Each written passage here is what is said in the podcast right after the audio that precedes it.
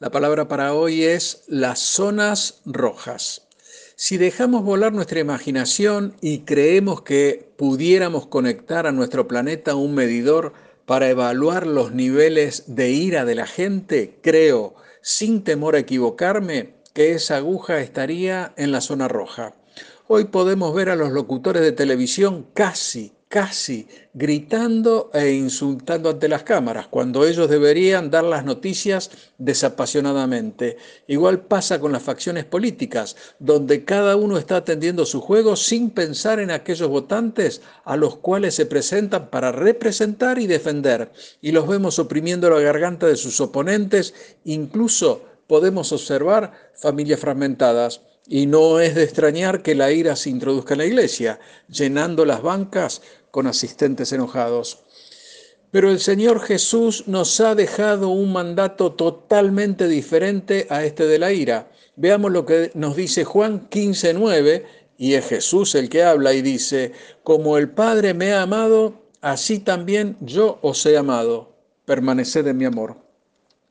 Y hermano, si comparamos el mensaje del mundo, que se basa en la ira y la violencia, con el corazón del mensaje cristiano, nos encontraremos con el inmenso amor de Dios hacia ese mismo mundo que amenaza con destruirse a sí mismo. Y quizás esto sea difícil de entender y hasta podríamos preguntarnos, pero ¿cómo es vivir con esta realidad del amor de Dios cuando el mundo va por otro lado? Y la verdad que si nosotros pudiésemos captar el amor incondicional de Dios por la raza humana, este camino sería bastante menos complejo que la realidad actual y viviríamos con un norte previamente prefijado por el mandato de Jesús de Juan 15:9, que es permaneced en mi amor.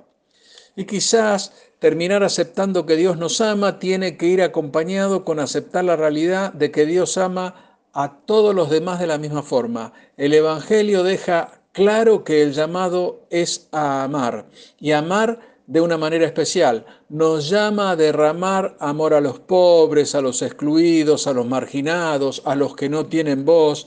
Y una forma de mostrar también el amor de Dios por la humanidad es cuidando el planeta Tierra, que no es otra cosa más que nuestra casa común. Y esto es porque Dios se lo ha confiado al hombre para que lo cuide y no para que lo destruya como lo hace hoy en día.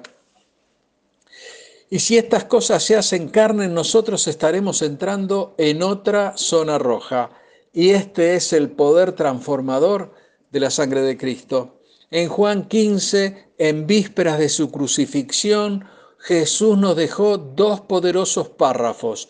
Uno, en cuanto al amor, que está en Juan 15 del 9 al 17, Él nos dijo que seríamos conocidos por su amor y que permaneciéramos en su amor y que nos amemos unos a otros. Y el otro es en cuanto al odio, Juan 15 del 18 al 25, donde nos advierte en cuanto al odio del mundo, ese mismo mundo que le aborrece a Él terminará aborreciéndonos a nosotros también. Y hermano, nosotros debemos saber que Jesús compartió con los discípulos el amor que recibió del Padre Celestial, el cual da seguridad, gozo y paz. Y nos invita a nosotros que permanezcamos en ese amor, es decir, en la firme convicción de que Jesús nos ama y no con un amor cualquiera, sino con el que el Padre ha derramado sobre él. Y quizás nos resulte interesante ver que la marca distintiva de los cristianos es su amor y la marca distintiva de los que no son creyentes es su odio. Por lo cual, hermano, te insto a que nunca permitas que el mundo se introduzca en tu corriente sanguínea. Dios te bendice. Amén.